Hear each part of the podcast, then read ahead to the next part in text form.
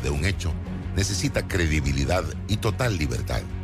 Con entrevistas que impacten, un análisis que profundice y en medio de noticias, rumores y glosas, encontraremos la verdad.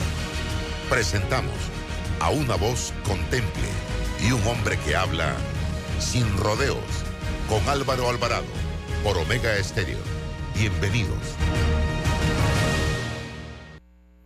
Buenos días, bienvenidos a Sin Rodeos por la cadena nacional simultánea Omega Estéreo en sus dos frecuencias a nivel nacional, 107.3, 107.5. Usted nos puede escuchar en el canal 856 si tiene el sistema de cable de Tigo o descargando la aplicación de Omega Stereo en Play Store, en App Store, totalmente gratis.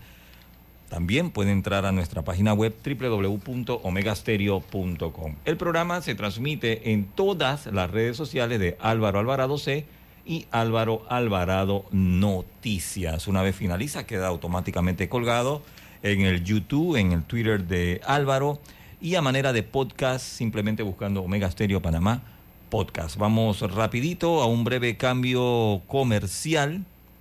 Hoy, 11 de agosto, vamos al cambio y en breve todo el equipo aquí en Sin Rodeos. ¿Se imaginan si todas fuéramos iguales? Dichosamente, son nuestras diferencias, nuestras metas y nuestra manera de ver la vida lo que nos hace únicas. Pensando en nosotras, Global Bank nos ofrece un programa con condiciones flexibles, seguros, promociones, eventos y asesoría financiera para impulsarnos a cumplir nuestros sueños. Bienvenidas al programa Única, una banca por y para la mujer. Global Bank, primero la gente. ¿Ya probaste la nueva harina de maíz maicísimo? Es más rendidora, fácil de amasar, no se pega y queda suavecita 100% harina de maíz precocida sin aditivos ni conservantes. Ideal para hacer arepas, tortillas, bollos, tamales, empanadas y mucho más. Búscala en tu mini super favorito y en los supermercados a nivel nacional a un excelente precio. Maicísimo, el auténtico sabor del maíz. Panameña. Panamá necesita tu voz. Una voz libre de violencia política de género. Que nada te detenga por más mujeres para una mejor democracia. Tribunal Electoral. La patria la hacemos contigo. ¿Quieres quedar a la altura con tu familia, tus amigos, tu pareja, tu esposo, tus hijos? Prueba 1820, un café 100% de altura. En el Metro de Panamá nos mueve crear un mejor futuro. ¿Sabías que con la ampliación de la línea 1 hasta Villa Zaita, más de 300.000 personas estarán conectadas a ese futuro tan próximo y a todos sus beneficios? Metro de Panamá, elevando tu tren de vida. Hutchinson Port opera los puertos de Balboa y Cristóbal, ubicados en el lado Pacífico y Atlántico del Canal de Panamá. Sirven como una ventanilla única para los servicios de transbordo y logística en América Latina y el Caribe. Bueno, me voy a comer con una estrella. Mm. Espérate, ¿y tu esposa sabe? Claro, ella sabe que la estrella del sabor es American Star. Y por eso en la casa comemos delicioso. American Star, el tasajo, jamón, chorizos y embutidos más suaves, económicos y con el sabor que le gusta a todos. ¡Oh! ¿Me invitas a conocer esa estrella? Busca la estrella roja y azul American Star, la estrella de tu cocina.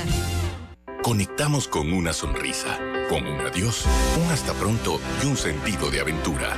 Ahora, nuestra conexión al mundo crece con la estación aeropuerto del Metro de Panamá. Todas las líneas nos llevan al mundo. La estación aeropuerto nos une más. Metro de Panamá, elevando tu tren de vida.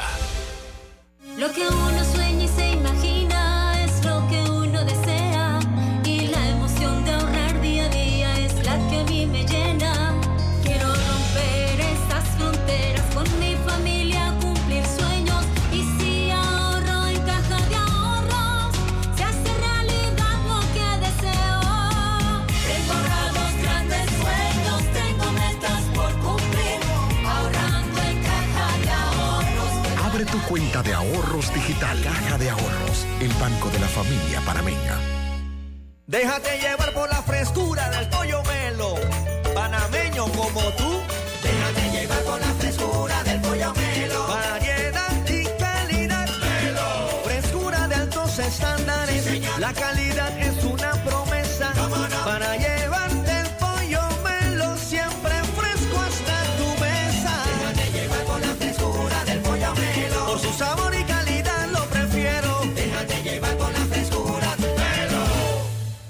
La vida nos lleva a crecer. La familia se vuelve un familión. Las salidas se vuelven viajes a otra provincia. Y las entregas de tu emprendimiento se vuelven una empresa. Sea como sea que tu vida crezca, necesitas un auto de tu talla, como el Gilio Cabango, con espacio para siete pasajeros y mucha comodidad, donde quepan tus trips con lo top en tecnología y la seguridad que necesitas. Conduce el nuevo Gilio Cabango. Es momento de crecer, solo en Bahía Motors.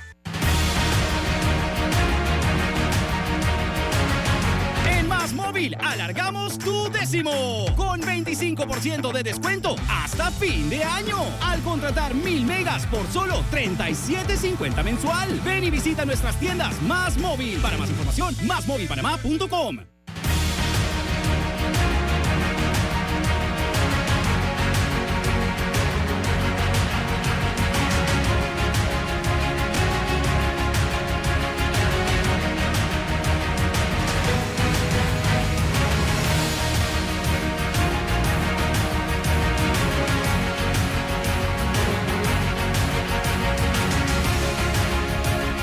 mis amigos? Tengan todos muy buenos días, bienvenidos. Estamos ya en Sin Rodeos a través de Omega Estéreo 107.3 FM y 107.5 para el interior de la República. Agradecido de todo corazón de su sintonía.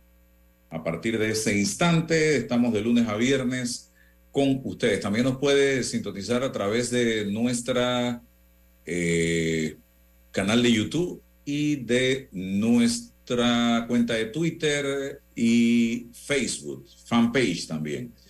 Bueno, estamos con eh, el señor Juan Villarreal. Vamos a hablar hoy de un poco hacer eh, docencia sobre facturación electrónica.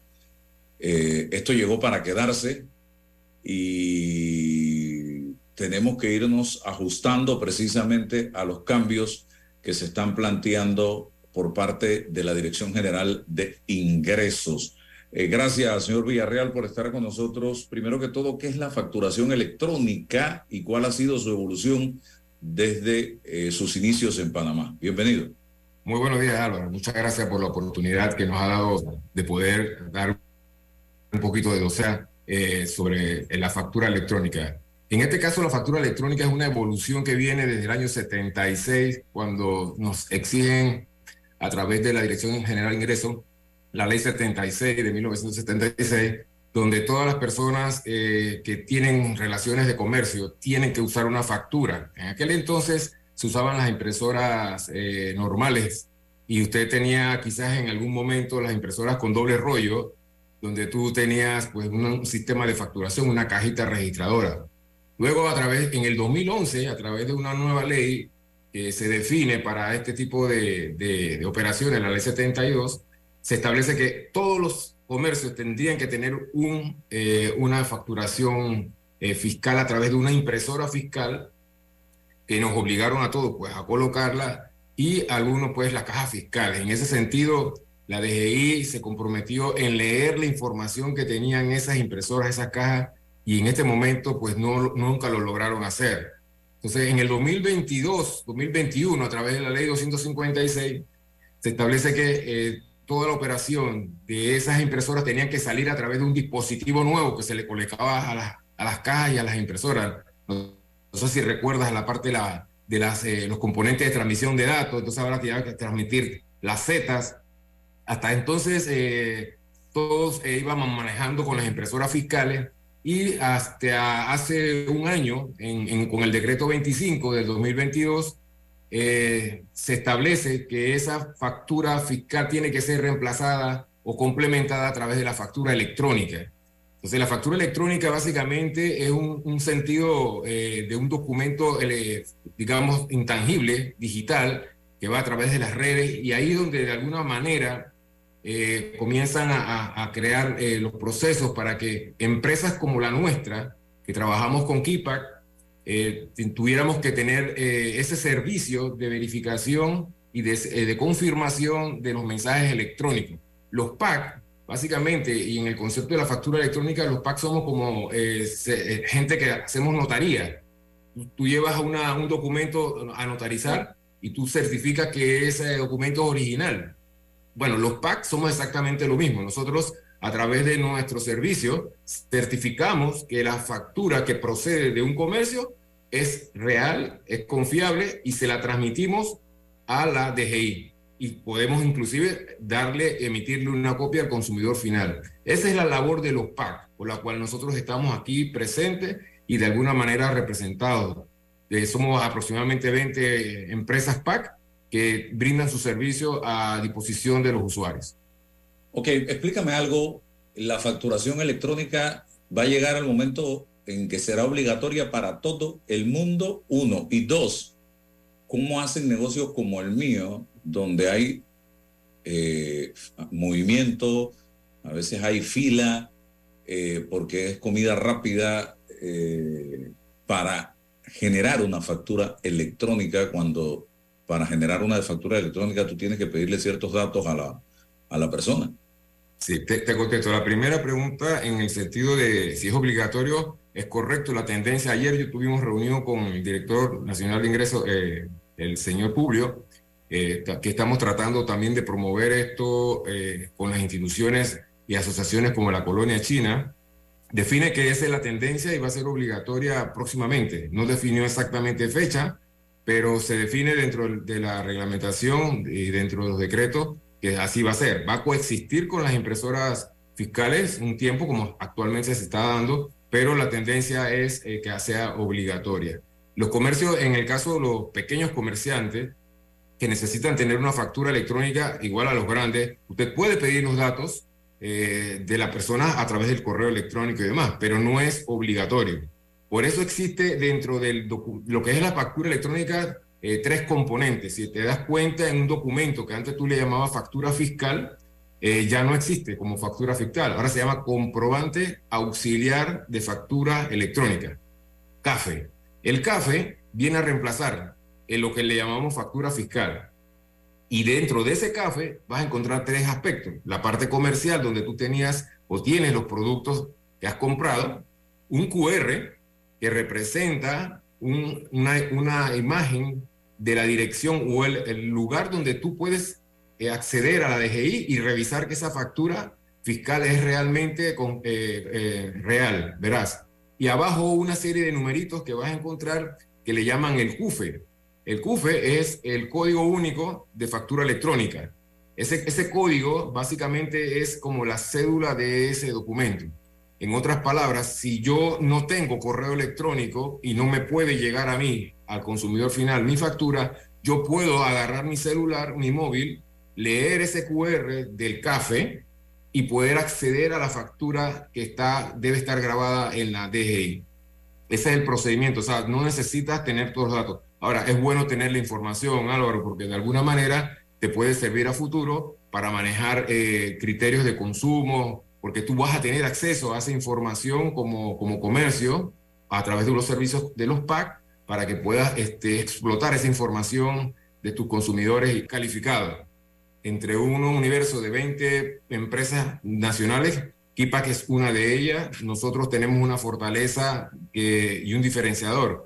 Nuestra empresa es panameña, nosotros somos de aquí de Panamá, hicimos todo el desarrollo en Panamá, Podemos tener eh, para los clientes el mejor servicio en línea, vamos a tener los call centers, la data está aquí en Panamá, no en servidores externos, cumplimos con todas las normas que la DGI nos, nos, nos pidió y bueno, para, para nosotros que somos también una empresa retailer, que tenemos miles de comercios, de alguna forma era importante tener presencia con una empresa panameña que, que dé este servicio. KIPAC entonces es un proveedor autorizado calificado en la cual puede dar servicio a ustedes. O sea, el KIPAC, el PAC es el, el la el proveedor autorizado calificado.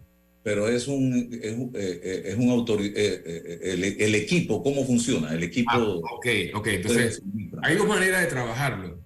Eh, una manera de trabajarlo es que yo tenga, por ejemplo, eh, un sistema de, fa de, facturación como las cadenas de almacenes. Esas cajas o impresoras o, y demás eh, son, son empresas que tienen un sistema de venta y de ese sistema de venta, de alguna manera, eh, nosotros hacemos como Kipak, le, le, enchufamos la operación de, de, nuestro sistema de PAC, como, como si fuéramos el auditor, a su sistema de cajas o sistema de facturación, y hacemos el rol entre un comercio y, y la DGI. Y los otros son dispositivos portátiles. Por ejemplo, nosotros tenemos un dispositivo como este, que es un dispositivo portátil, es inalámbrico. Lo vamos a estar ofreciendo a muchos comercios pequeños que puedan tener eh, un servicio de pack eh, a través y facturación móvil. Inclusive lo puedes tener en un restaurante, en una pequeña fonda. Nosotros vamos a estar trabajando con esto. A la ventaja de nosotros que vamos a estar promoviendo Álvaro y es algo bien importante. Nosotros ya tenemos experiencia con el cobro de beca, vales digitales, los wallets electrónicos, NECI, YAPI y todas las formas de pago. Ven que el, el wallet del Banco Nacional, las recargas de celulares. Este aparatito para nosotros, que se llama Retail Pay, lo vamos a estar utilizando para darle servicio a clientes pequeños eh, a muy bajo costo, a muy bajo costo, para que las personas puedan de alguna forma eh, tener acceso a la factura electrónica y muy económico. También hay unas cajillas, ¿no? Que se conectan a la impresora fiscal. Eso es ahorita, ese es en, en, la modalidad que estamos ahorita con la ley 72 del 2011, que todas las cajas fiscales le pusieron un aparatito que se llama el componente de transmisión de datos o dispositivo de comunicaciones para transmitir las zetas. En este caso, la factura electrónica es por transacción. Cada transacción que tú emitas o cada venta que tú ejecutes o notas de crédito, esa información viaja a través de nuestra certificación como PAC a la DGI. Ok. Eh, ¿Por qué los PAC cobran por cantidad de transacciones o facturas? Ok, esa es una, es una excelente pregunta. Lo que pasa es que ahorita muchos proveedores entendieron que el, que el negocio obviamente era cobrar por número de factura. Cada cliente que es pequeño, mediano, grande, si facturas mil, diez mil, cien, diez millones, eh, te cobran por cada una de esas facturas y transacciones. Eso genera una serie de movimientos, porque tú, si pagaste mil y, y nada más llevas 998, ¿por qué te van a tumbar el servicio si todavía tienes dos? O sea, tienes que llevar una auditoría de qué facturas has hecho o qué facturas eh, te están cobrando. Nosotros no, nosotros, PIPAC, entendiendo el problema y, la, y la, el, inclusive te cobran por adelantado, ¿ah? te dicen que te van a cobrar paquete y si tú no te lo consumes, obviamente lo pierdes. Kipak no, Kipak nosotros lo que hacemos es cobramos una mensualidad fija, ilimitada. Si tú tienes un, un, comercio pequeño, yo te voy a cobrar un valor fijo mensual y tú puedes facturar las veces, las cantidades que quieras y nosotros simplemente se convierte en un, en un gasto recurrente que vas a tener sin incrementos durante el año que estamos en contrato. Eso es... ¿Y cuál es, ¿Y cuál es la ventaja precisamente de trabajar con Kipak? Eh, bueno, la ventaja sobre todo es que somos una empresa panameña, tengo más de 30 años en el comercio retail de aquí en Panamá. Eh, nosotros además de eso tenemos nuestros desarrollos propios. Mira lo que ha ocurrido en las impresoras fiscales. Ahora como ya van a salir, ahora ya no hay cabezales, ya no hay piezas, ya no hay memorias fiscales y la gente ha quedado tirada. Muchos de los comercios están molestos con los proveedores de las impresoras porque obviamente ya no le van a dar reemplazo. La ley no te lo prohíbe, ¿eh? tú puedes seguir trabajando con tu impresora fiscal por ahora, pero eh, tienes un gran problema, no tienes piezas, no tienes partes eh, y no tienes memorias fiscales, obviamente te van obligando a una migración. Entonces, en el caso de factura electrónica, nosotros como PAC panameño es una responsabilidad para mi país estar aquí que nosotros no, no nos falle ese, ese, tipo de servicios que hemos brindado por más de 30 años en otro tipo de, de, de productos. Ok, ¿cómo contactarlos a ustedes en este momento? Bueno, nosotros estamos eh, a través de nuestras redes sociales, eh, Kipak, Ki como llave, K-Y-P-A-C, P-T-I. Eh, nos vas a encontrar en Instagram. Nosotros también tenemos nuestros eh, celular pues, de WhatsApp, el 6349 4715 6349-4715 y allí nos puedes contra, eh, contactar para de alguna forma hacerle, darle la respuesta ¿no? y los servicios. Ok, bueno, te agradezco. Cualquier información Gracias. adicional, te doy la palabra. No, estamos a la orden. La verdad es que nos, entusiasma de alguna forma eh, trabajar en, este proyecto, un gran proyecto que el Estado necesita de alguna forma tener control de las ventas eh, ayer fue muy interesante en la colonia china, hay mucha apertura de las personas, mucho interés en, en el cambio. Eh, ya no se va a depender de un equipo físico, ahora usted puede tener la amplitud de usar otro tipo de herramientas. Y este, con Kipak en este sentido, pues la ventaja es que vamos a tener paquetes sin límites de factura. Ese es totalmente, somos los únicos que en este momento estamos trabajando en ese sentido a muy bajo costo y te vas a sentir muy cómodo de ser cliente de una empresa panameña como Kipak. Muchas gracias, Juan Villarreal, por estar con nosotros. ¿Tienen redes sociales ustedes? Sí, correcto, por eso. Eh, nuestras redes sociales, usted nos, nos encuentra con- en Instagram como arroba KIPACPTY, o sea, PTY, eh, arroba K-E-Y-P-A-C-P-T-Y, KIPACPTY. Bueno, muchas gracias entonces. Vamos al cambio comercial y retornamos con más aquí en Sin Rodeos. Esto es Omega Estéreo. Hasta luego. Gracias, hasta luego. Bien, eh, estamos en el cambio comercial. En el Más música. entrega vamos a tener otro Omega Stereo. Interesante. Sintoniza ya. Ya para tratar de- 107.3. Vas a escuchar. Sé que te va a gustar. Las mejores melodías. La música que quieres. Que quieres escuchar. Omega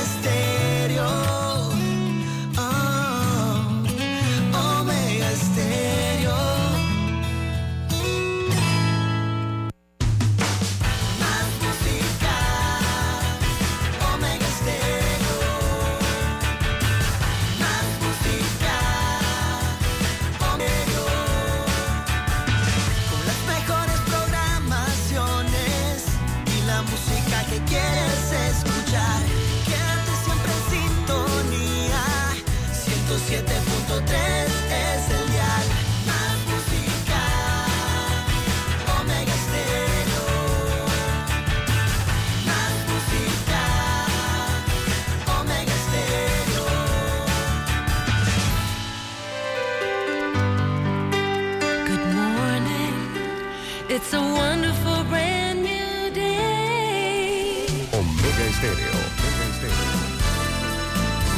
Good morning.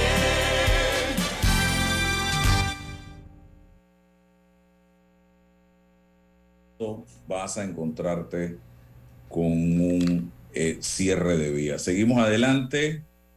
Eh, como les habíamos dicho, tenemos otra entrevista eh, con la que vamos a eh, compartir un tema sumamente importante. Pero antes de la entrevista eh, con Juan Pablo, que lo tengo por acá, eh, quería decirle lo siguiente. Ayer un, un diputado de la República, el señor Becker, se levantó en el Pleno de la Asamblea para presentar un proyecto de ley relacionado con sanciones para los dueños de perros raza pitbull que ocasionen lesiones a terceros. Yo estuve leyendo un poco acerca de la raza pitbull. Yo no, yo no tengo perros pitbull, primero que todo, así que no es un tema mío particular. Pero yo creo que, que, un, que la Asamblea Nacional de Diputados se ponga a discutir en primero, segundo y tercer debate una ley para sancionar a los dueños de raza, de una raza de perros, cuando ya existen normas en relación con este tema. Y señores, la clave de cualquier animal, cualquier raza de perro, está en la educación, el trato, el amor que usted le dé a ese perro. Así de sencillo.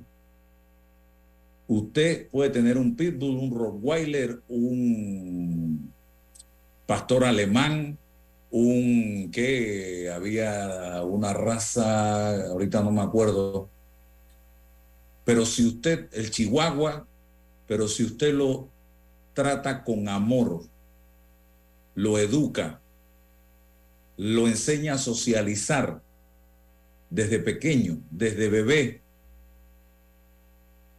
usted se va a dar cuenta que usted va a tener un verdadero aliado y amigo en la casa, que socializa con todo el mundo. Pero si usted a ese perro no le da amor, no le da cariño, no lo educa, lo maltrata, lo mantiene amarrado todo el día, ¿qué cree usted que está criando?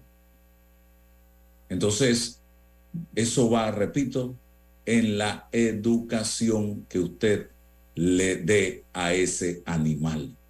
Y no estemos estigmatizando razas. La asamblea se dedique a legislar, a ver cómo componemos este país. Para mí es más peligroso algunos diputados de la República que un pitbull. Para mí es más peligroso un político corrupto que un pitbull. Para mí es más peligroso un empresario corrupto que un pitbull. Y en, ese, en esa línea, en esa dirección, yo no veo a los diputados de la República aprobando leyes para castigar la corrupción, señoras y señores. Porque yo quiero, me gustaría preguntar cuántos corruptos hay hoy detenidos en las cárceles de este país. Bien, vamos con Juan Pablo. Eh, no tengo tu apellido, Juan Pablo. Bienvenido, gracias por estar con nosotros. Eh, en la mañana, aquí me dice alguien, realmente es grave que un perro muerda a una persona, cualquier perro, como usted dice, pero algo, eh, algo no regulado debe ser en muchos países. Más bien se debe exigir póliza de seguro para daños a terceros en caso de que un perro, dependiendo la raza, porque el pitbull puede hasta matar, es cierto, pero es un tema de crianza y de educación, señoras y señores. Eh, vamos acá entonces con Juan Pablo, que ya está con nosotros, para eh, platicar un poco acerca de Punto Pago. Gracias. Por ¿Cómo estás, Álvaro? Sí, tu apellido, Juan Pablo, es... Obregón. Obregón. Juan Pablo, ¿qué es Punto Pago? Mucha gente ve por ahí unas máquinas en algunos comercios del país. Punto Pago, ¿qué es Punto Pago? Bueno, mira, para resumir, Punto Pago es un servicio que ayuda a la gente en su día a día a pagar sus facturas y recargas, eh, realizar compras y hacer su vida más fácil. Eh, la política o lo que queremos es siempre estar atentos a las necesidades y deseos de la gente y nos esforzamos por reducir gastos y ofrecer las mejor, los mejores productos para facilitar y digitalizar la vida de las personas a través, como tú lo has dicho, eh, de estos eh, kioscos que están allí en, en, en toda la ciudad. Y nuestro objetivo como punto pago pues es eh, crear productos nuevos. dentro de esos productos tenemos una tarjeta realizada en conjunto con Mastercard. es la primera tarjeta en el mercado que no cobra comisiones, anualidades ni cargos ocultos y nuestro gran fuerte es que somos supremamente transparentes en cada transacción. Nosotros eh, lo que tratamos de hacer es que sea todo visualmente eh, en tiempo real para que el usuario, hasta, la más, el más mínimo cobro o transacción, el usuario lo pueda ver desde la más mínima cantidad.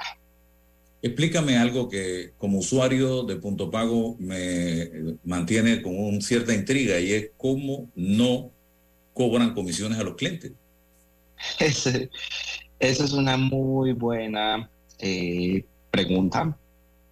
Eh, pues bueno, mira, básicamente nosotros eh, no tenemos una, como que una estructura muy grande. hicimos esfuerzos para encontrar a los mejores proveedores a nivel mundial. Eso traducirlo en una innovación. Eh, aquí, eh, este producto, el usuario de a pie está consumiendo algo que es de primer nivel, de primer mundo. Eh, son tecnologías prácticamente dignas de Silicon Valley, eh, muy competitivas. Además de eso, tenemos unos gastos operativos en sucursales, en, en infraestructura en- y en empleados muy bajos.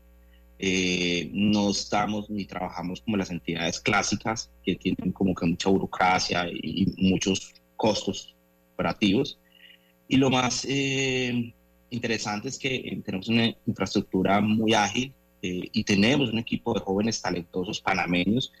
En su mayoría todos son graduados de la Universidad Tecnológica con una supremamente ambición de crecimiento. En respuesta pues a la pregunta, nuestro objetivo realmente no es ganar dinero, más bien intentamos crear un producto innovador, innovador para atender un segmento de personas eh, totalmente desatendidos. ¿No les preocupa competir con los bancos? Consideramos que la competencia es una fuente de motivación para nuestro trabajo. Sin embargo, los bancos no son nuestros competidores, ya que no apuntamos a este segmento. Al crear este producto generamos nuevos usuarios que adquieren educación financiera mientras, mediante nuestra tecnología. Esto a su vez beneficia a todo el mercado financiero, incluidos los bancos. La forma en los individuos capaces de utilizar los productos tecnológicos eh, es la colaboración con los bancos, comercios, fintech, es la clave real para desarrollar un ecosistema y posicionar eh, a Panamá como un hub digital para atraer empresas extranjeras, inversión e innovación. En resumen, actuamos como un facilitador de la inclusión financiera. ¿Cómo se les ocurrió crear un producto como este, Juan Pablo? Eh, bueno, no creemos que el acceso a la tecnología debe ser un privilegio. Esto es como hacer la analogía en el pasado. Eh, la electricidad antes era un lujo y hoy en día pues es una necesidad para todos los hogares. De esta misma forma, nosotros creemos que las tecnologías financieras avanzan cada día y ahora nuestro equipo tiene la capacidad técnica para crear un producto sencillo y completo. Es simplemente un buen momento para que los panameños eh, se libren de muchos dolores de cabeza con el tema de los pagos y obviamente aprovechar la facilidad que nosotros eh, ofrecemos. En cuanto a la tarjeta de punto pago, eh, observamos un grupo numeroso de personas que carecían de acceso al sistema financiero, pero deseaban herramientas digitales para pagar sus suscripciones, servicio de taxi, cine y otros productos que solo pueden abonarse con las tarjetas Mastercard. Al ver estos desafíos, enfrentábamos, uh, enfrentamos sus necesidades y tomamos la necesidad de resolver este problema, este problema de manera permanente. No creemos que el acceso a la tecnología debe ser un privilegio como la electricidad, que lo era antes, un lujo. Hoy en día es una necesidad en todos los hogares, por lo tanto las tecnologías financieras avanzan cada día. Y ahora nuestro equipo tiene la capacidad técnica para crear este producto sencillo, completo. Es simplemente un buen momento para que todos los panameños se libren de verdad de muchos dolores de cabeza. Ok, ¿dónde puedo obtener esta tarjeta de punto pago? Bueno, eso es algo genial. Eh, mira, nosotros tenemos eh, más de 60 kioscos eh, que la dispensan en tiempo real. Esto es tecnología del último nivel. El usuario va a cualquiera de estos kioscos que están disponibles en nuestra app de punto pago. El usuario puede acceder a la app y sencillamente puede encontrar dónde están estos kioscos que dispensan las tarjetas. Sencillamente con el, el número de teléfono, el usuario va, se registra en, en el kiosquito el kiosco le va a dispensar la tarjeta en tiempo real al número que, que incluyó, que, que, se puso pues, en el kiosco. Y la tarjeta en el reverso tiene un QR y ese QR pues el usuario nada más lo lee con el teléfono y inmediatamente se va a activar al número obviamente que se incluyó. Pero lo más eh, bonito de todo es que nosotros sabemos que una verdadera inclusión financiera requiere muchos más esfuerzos y hoy en día estamos eh, llevando la tarjeta a nivel nacional a través de nuestra app Punto Pago. Eh, no solamente el usuario tiene que desplazarse al kiosco, sino que desde la misma app puedes poner su dirección y en cualquier lugar del país nosotros le estaríamos eh, entregando la tarjeta a la puerta de su casa. La industria global de innovación financiera, ¿cómo es vista en Panamá? Bueno, eh, lo curioso es que Panamá en, en años recientes eh, ha crecido demasiado, demasiado es demasiado. El porcentaje de empresas que están en la tecnología de pagos ha sido supremamente exponencial. Anteriormente no lo había. Anteriormente había un rezago y los líderes en la industria en Latinoamérica eran los países más grandes en cuanto a, tamaño y, cantidad de personas en la, en la TAM, como México, Colombia o Brasil. Eh, pero en este caso Panamá ha dado un ejemplo en la, en la región, eh, con un país tan pequeño, ahora ya mantiene muchas empresas ya dedicadas a esto de proporción lo cual es algo muy bonito, porque eso en un futuro puede generar que eh, Panamá resalte y dar un ejemplo en la región de competitividad financiera tecnológica y es un orgullo sumamente panameño de que esto se haya logrado porque es algo que es de Panamá. Muy bien, ¿algo más que quieras agregar? Eh, no, eh, pues sencillamente agradeciéndote por la oportunidad, eh, realmente lo que queremos es eh, dar a conocer estos beneficios eh, con el público en general y obviamente que disfruten pues, de los beneficios de la inclusión financiera que está al alcance de la mano y que ya hoy en día no es nada complicado pues, hacer e-commerce o, compras en, Netflix, Spotify. Ya ahora hoy en día es fácil, con nuestra tarjeta es fácil de adquirirla y está disponible pues en cualquier momento que se requiera. Muy bien. Muchas gracias, Juan Pablo, por estar con nosotros en la mañana de hoy. Nosotros eh, seguimos acá entonces y recuerden punto pago, una tarjeta que no le va a cobrar comisiones. Eso es lo más importante y te permite hacer trámites tanto local como internacionalmente. ¿Es cierto? Es correcto. Se puede pagar cualquier tipo de eh, producto es aceptada en cualquier comercio localmente, en, cualquier tienda, pues puedes ir a Multiplaza, puedes ir a cualquier lugar eh, y comprar sin ningún problema. Ok, perfecto. Gracias. Hasta pronto. Seguimos. Hasta pronto. Un placer. Hasta luego.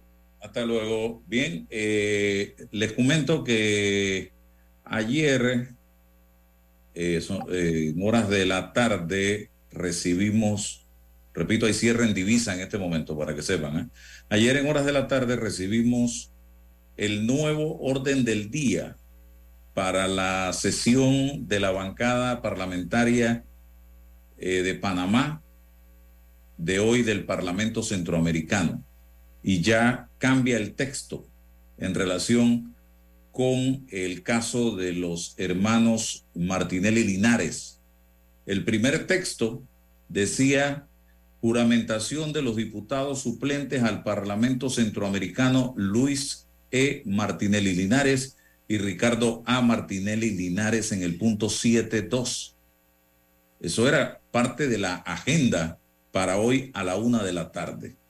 Bueno, eh, ayer, y me imagino yo, luego de las presiones que se dieron eh, a nivel mediático, nos llega el nuevo orden del día que dice en su punto 7.2, conocimiento de solicitud de juramentación de los diputados suplentes Luis Enrique Martinelli Linares y Ricardo Alberto Martinelli Linares.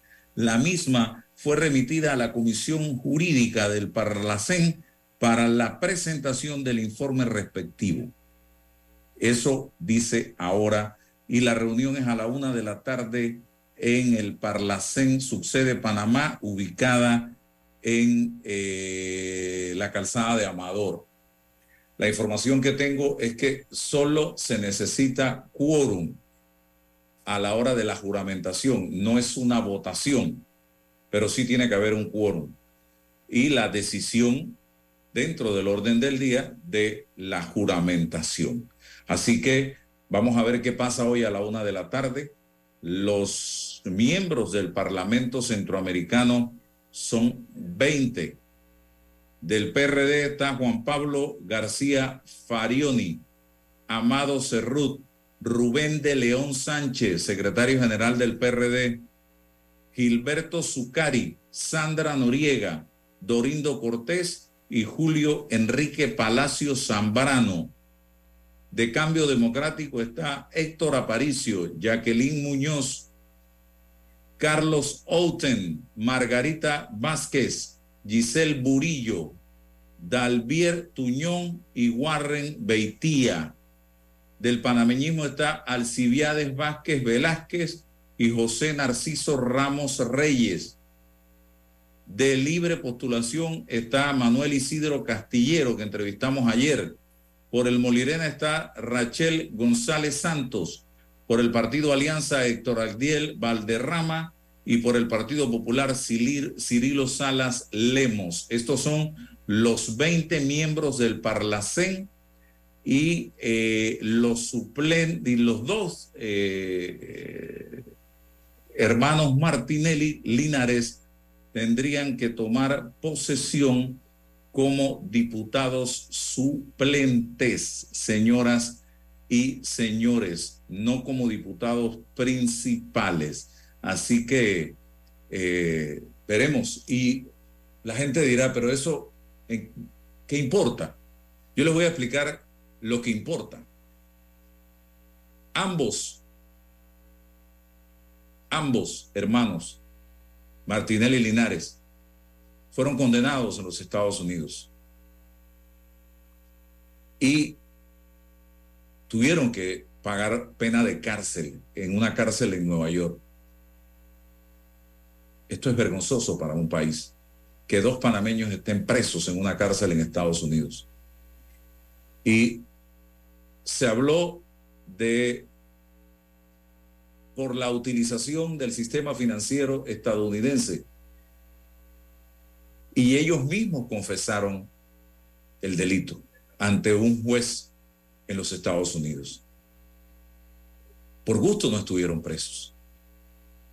Y de la el- de que el dinero del que se estaba hablando era de Odebrecht y que lo hicieron para beneficiar o para ayudar a un alto funcionario del gobierno 2009-2014. Estos señores ya cumplieron su pena en Estados Unidos, aunque la sentencia hablaba de dos años adicionales de vigilancia. Pero en Panamá tienen procesos en Odebrecht y Blue Apple. Y estos procesos se están ventilando en la justicia ordinaria, porque ellos son hoy ciudadanos comunes y silvestres, como usted y como yo. ¿Qué pasa? ¿Por qué refugiarse o juramentarse en el Parlamento Centroamericano? ¿En qué cambiaría el escenario? No lo hacen por un salario. No. Y a estas alturas, cuando ya queda menos de un año de gobierno, les explico qué pasaría si ellos son juramentados en el Parlamento Centroamericano. Ellos quedan con el estatus de diputados de la República de Panamá, como los 71 diputados de la Asamblea Nacional. Y la norma constitucional establece que para juzgar a un diputado de la República, esto es una tarea que le compete a la Corte Suprema de Justicia de Panamá y no al órgano y no a la justicia ordinaria, perdón, donde hay un fiscal del Ministerio Público y un juez del órgano judicial. No. Acá le correspondería a la Corte convertirse en tribunal y nombrar a un fiscal y un, y a un juez de garantías.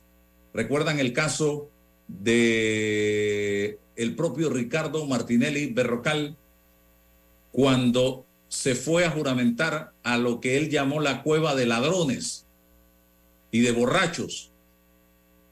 Bueno, ahora sus dos hijos pareciera que están buscando ser juramentados en esa cueva de ladrones y de borrachos que llamó Ricardo Martinelli Berrocal. Y esto cambiaría todo el escenario, le daría un giro de 180 grados. ¿Por qué? Porque dilataría los procesos. ellos dos habría una ruptura procesal. El juicio de Brecht y el juicio, el caso Blue Apple continúan, pero sin ellos en la justicia ordinaria. Y a ellos habría que iniciarles un nuevo proceso acá en la Corte Suprema de Justicia con fiscal y con juez de garantías que tendrían que salir de los nueve magistrados de la Corte Suprema de Justicia, creo que de la sala penal. Para que ustedes sepan en qué cambian las cosas, señoras y señores. Entonces, esto va a retrasar el, tema, eh, aunque falten nueve meses para las elecciones, pero ya se especula, se rumora que ambos van a buscar una suplencia o una candidatura en el Parlacén en las elecciones del 2024 para mantener esa supuesta inmunidad que te da o ese trato especial que te da ser diputado de la República, porque quedas ubicado en otro sitial totalmente diferente al resto de los panameños cuando eres diputado de la República de Panamá o diputado suplente de la República de Panamá. De eso se trata, señoras y señores. Y estamos frente a dos personas que la justicia norteamericana condenó dos ex convictos y busque el significado. Yo no estoy diciendo nada que no sea cierto ni nada que no esté en el diccionario de la Real Academia Española de la Lengua. Ex convictos, ex condenados por delitos, que ni siquiera han tenido la valentía y la gallardía del, al pisar territorio panameño en un comunicado, en una conferencia, y es un consejo que les doy sano, pedirle perdón al país por lo que hicieron. Yo creo que eso sería lo más sano por la imagen de ambos, señoras y señores. Lo hizo Noriega en su momento, pidió perdón al país. Mucha gente cuestionó la legitimidad o no de ese perdón, pero lo hizo. Y se enfrentó a las críticas frente a ese perdón que pidió. Tengo a Jesús Balbuena con nosotros en la mañana de hoy. Don Jesús, muchos temas interesantes. ¿A quién va usted? ¿A, a Zuckerberg o a Elon Musk en esa pelea, eh, en ese combate que no sé si será boxístico, será lucha libre o qué es lo que va a haber? Eh, y próximamente dice que se están haciendo los chequeos médicos y no sé qué cosa. A ver, cuénteme. Álvaro, yo te voy a decir algo. Si hoy hubiesen unas elecciones donde los dos son candidatos, yo creo que ahí sí me abstengo al voto. me abstengo allí. ¿Cuál de los dos es un problema? total, total. Así escuché toda esa propuesta de campaña de los dos, de Elon Musk y de Mark. yo, no creo que eso, eh, yo no creo que eso se dé. ¿Te imaginas? Eso es pura en Estados Unidos. Ajá, ah, no, sí, exacto. y no me extrañaría. Voto es posible. Si Trump se lanzó. exactamente, exactamente. Total, eh, total. Ya me llegó, la, me llegó, la, sorpresa por acá. Yo no sé si, si quieres que ¿Sí? la muestre. Si puedo mostrarla. Sí, sí. ¿Ah? Sí, sí, por supuesto. Aquí está. Ajá. Déjame tomar, voy a tomar un video rápido de esto. Aquí está. con nuestro libro.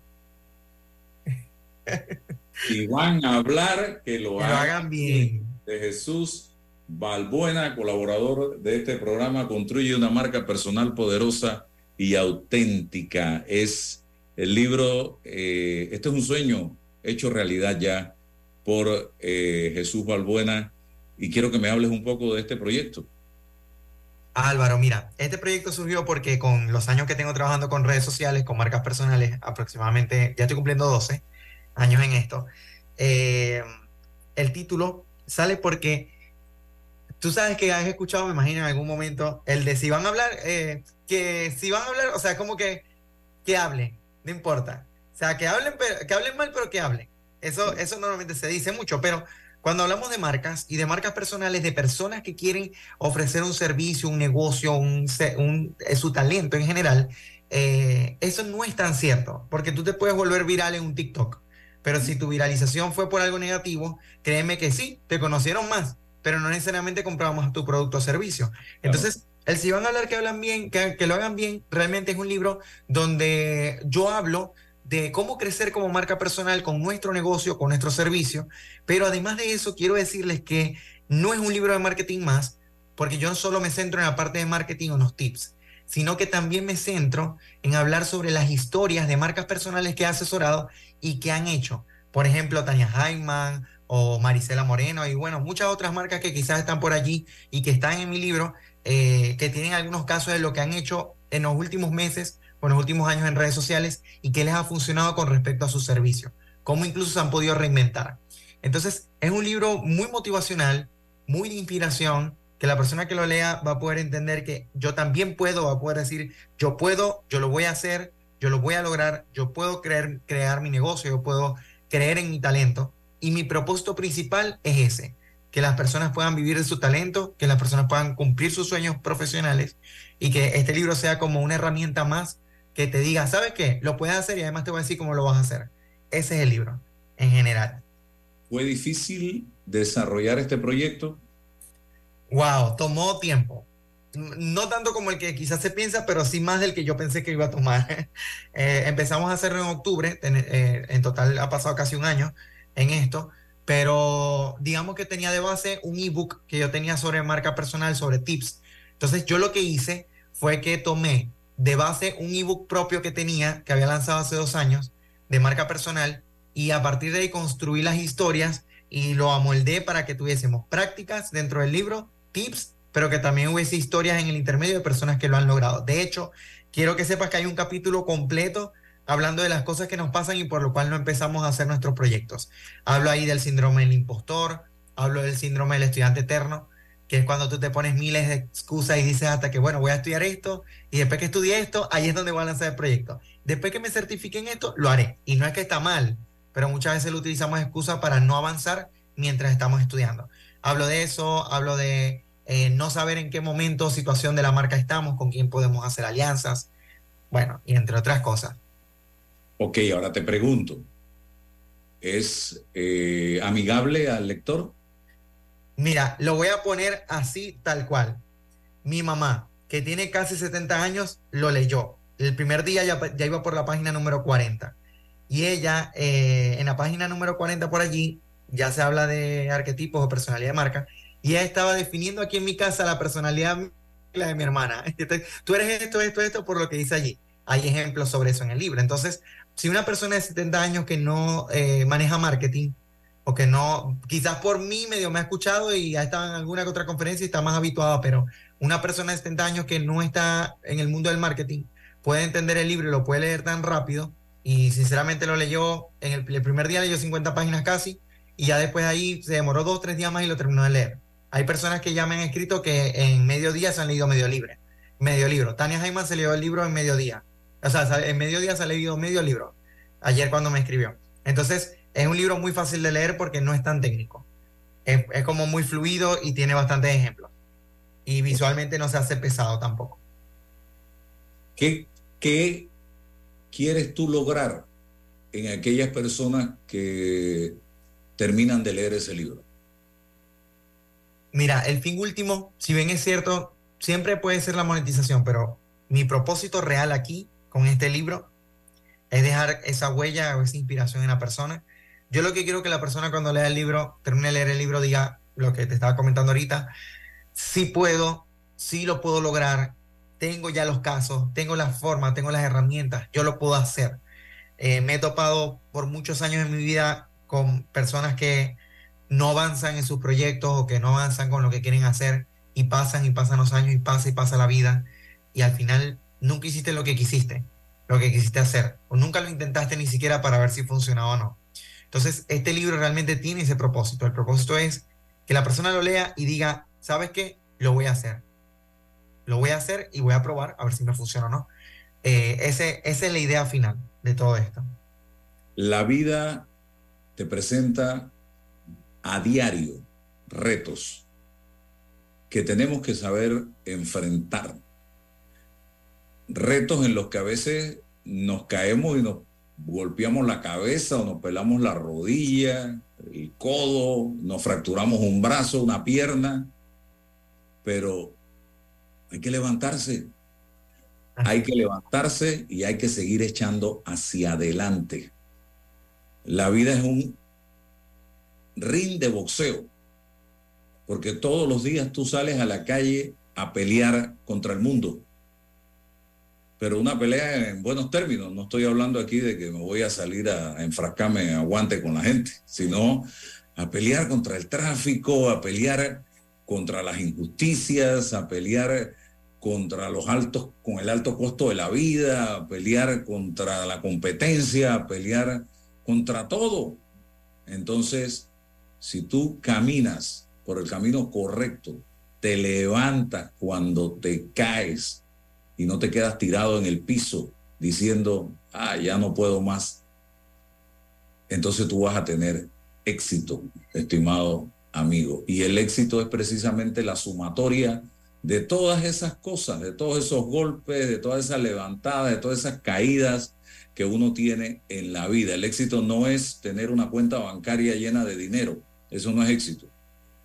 El éxito es lograr tus objetivos, tratar de hacerlo lo mejor posible y como tú dices, en el caso de si van a hablar, que lo hagan bien, que cuando tú hables la gente te escuche y saque un mensaje, saque eh, algo positivo de lo que tú dijiste eh, cuando hablaste. No es subir payasadas a las redes sociales que no, no, no, no contribuyen en absolutamente nada, no alimentan en absolutamente nada. Y yo creo que en esa dirección es que estamos en este libro tratando de construir una marca personal poderosa y auténtica, pero con un mensaje claro, conciso y preciso, Jesús. Así es, así es Álvaro. Y esa es el- la intención final de todo esto. Hasta he soñado con eso, quiero que sepas. También. Yo creo que esto, los políticos, los políticos debieran, lo primero, casualmente ayer yo subí un tuit, porque yo doy seminarios, eh, entrenamientos o media training, como llaman, a políticos. Y yo ayer subí, no, no a políticos, todavía con políticos no lo he hecho, a empresarios. Y yo ayer subí un tuit eh, viendo cómo están las cosas eh, con algunos candidatos a, a la presidencia de la República, eh, diciéndoles algunas cosas, que aquí lo tengo, déjame buscarlo rapidito, y tú que te manejas en ese mundo también, que hay reglas básicas para voceros, y un político es un vocero, es alguien que transmite una idea, que Así transmite es. un producto. El producto es él y la propuesta que tenga. Y es una marca personal absolutamente. Exactamente. Entonces, lo primero que yo tengo que decirle, y esto muy por encima, porque si no, entonces estoy dando el, el- el- curso gratis, jamás alguien que va a una entrevista debe ver al periodista como su amigo. El periodista no es tu amigo. En ese escenario donde tú estás allí como entrevistado y el periodista como periodista, periodista va a hacer su trabajo y va a hacer las preguntas que tiene que hacer. Y tu responsabilidad es responder con claridad y con la verdad, claridad y verdad, esas preguntas. Yo decía también lo importante que es el control de las emociones cuando tú estás en una entrevista. Porque la cara te delata. No tienes que decir nada, nada más un gesto delata si tú estás convencido de lo que estás diciendo, si es verdad lo que estás diciendo o si es mentira lo que estás diciendo o si estás enojado por la pregunta que te hicieron. Decía también que la humildad es un factor sumamente importante a la hora de estar en una entrevista radial o televisiva principalmente o a través de redes sociales, porque tu rostro y tus mensajes te delatan. Humildad. Pásate por ahí por esa tienda de humildad y cómprate unos cuantos kilos de humildad. Y lo otro que sugerí es no entrar jamás en una polémica con el periodista que te está haciendo las preguntas. Porque el que sale perdiendo ahí eres tu vocero, tu político, tu empresa. No caigas en polemizar, en enfrascarte a tratar de demostrar que tú tienes la razón y que el periodista, no, es tan fácil. Mira, ven acá, esto es así, así, así. Eh, Es más, en este caso no tengo la información precisa eh, para eh, dártela. Déjame llegar a la oficina, a buscarla y con mucho gusto yo te llamo para dártela, pero no la controversia porque eso te deja mal como persona y como político y como marca personal. Esos son cuatro tips de muchos, pero los doy porque estamos en tiempo en que vamos a estar viendo en los medios de comunicación, Jesús, a cientos de aspirantes a ocupar una, una curul, una alcaldía, un representante de corregimiento, un, can- un pre- una pre- la presidencia de la República. y yo creo que en la medida en que elevemos el debate, la discusión y no perdamos la calma, en esa medida vamos a tener un mejor proceso electoral. Pero sí, ellos quieren seguir en el enfrentamiento, en el rofeo, en el yo sé más que todo el mundo y tú eres un ignorante, en que tú tienes doble moral y yo soy el más moralista, entonces no van para ningún lado. Yo no sé si estás de acuerdo, Jesús, tú que estás en ese mundo también. Totalmente, totalmente. Y es que hay una estrategia, hay una estrategia y una forma de comunicación, pero la principal estrategia es ser uno mismo, realmente. Y muchas veces pasa que incluso hay personas que están eh, en el mundo político y solo por seguir como una agenda, por decirlo de esta forma, eh, pierden la esencia de quiénes son y eso se siente después, tiempo después. Y es allí cuando no solo el, el votante, sino el ciudadano en general siente que no fue lo mismo que le prometiste, no eres la misma persona que estaba en campaña y es algo que hay que trabajar desde antes de campaña, en realidad. Todo lo que tiene que ver con tu marca y la forma en la que lo vas a comunicar. Muy bien, muy bien. Gracias. El 99% del agua que usa Minera Panamá en sus procesos es de lluvia. Y Evis Vega es el encargado de que este sistema sostenible funcione a la perfección. Una gran responsabilidad para este gran panameño. Evis es uno de los miles de colaboradores de todo el país a los que Minera Panamá les da la oportunidad de trabajar y progresar, como Anjuri de Colón y Rigoberto de Darién. Cuidar nuestros recursos es cuidar el país. Minera Panamá, oportunidades que mueven la economía.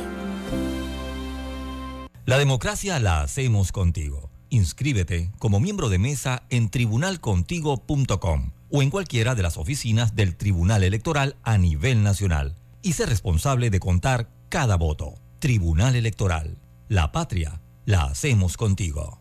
Disfruta de tu tarjeta Mastercard.pago con los siguientes beneficios, sin anualidades, sin costo por usar en comercios o compras por internet. Funciona en cualquier país del mundo y en cualquier ATM local o internacional. Saldos y consumos en tiempo real en nuestra aplicación.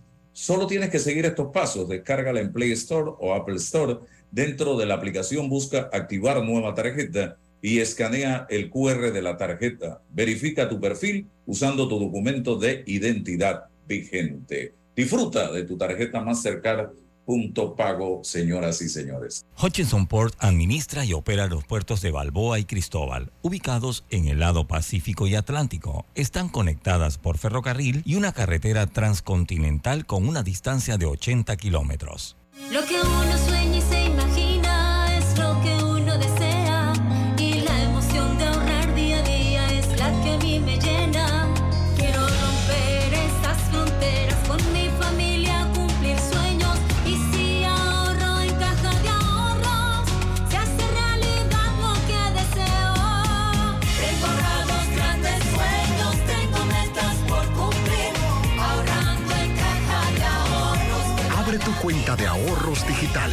Ahorros, el banco de la familia panameña. La información de un hecho se confirma con fuentes confiables y se contrasta con opiniones expertas. Investigar la verdad objetiva de un hecho necesita credibilidad y total libertad. Con entrevistas que impacten, un análisis que profundice y en medio de noticias, rumores y glosas, encontraremos la verdad. Presentamos a una voz contemple y un hombre que habla sin rodeos con Álvaro Alvarado por Omega Estéreo. Gracias por su sintonía.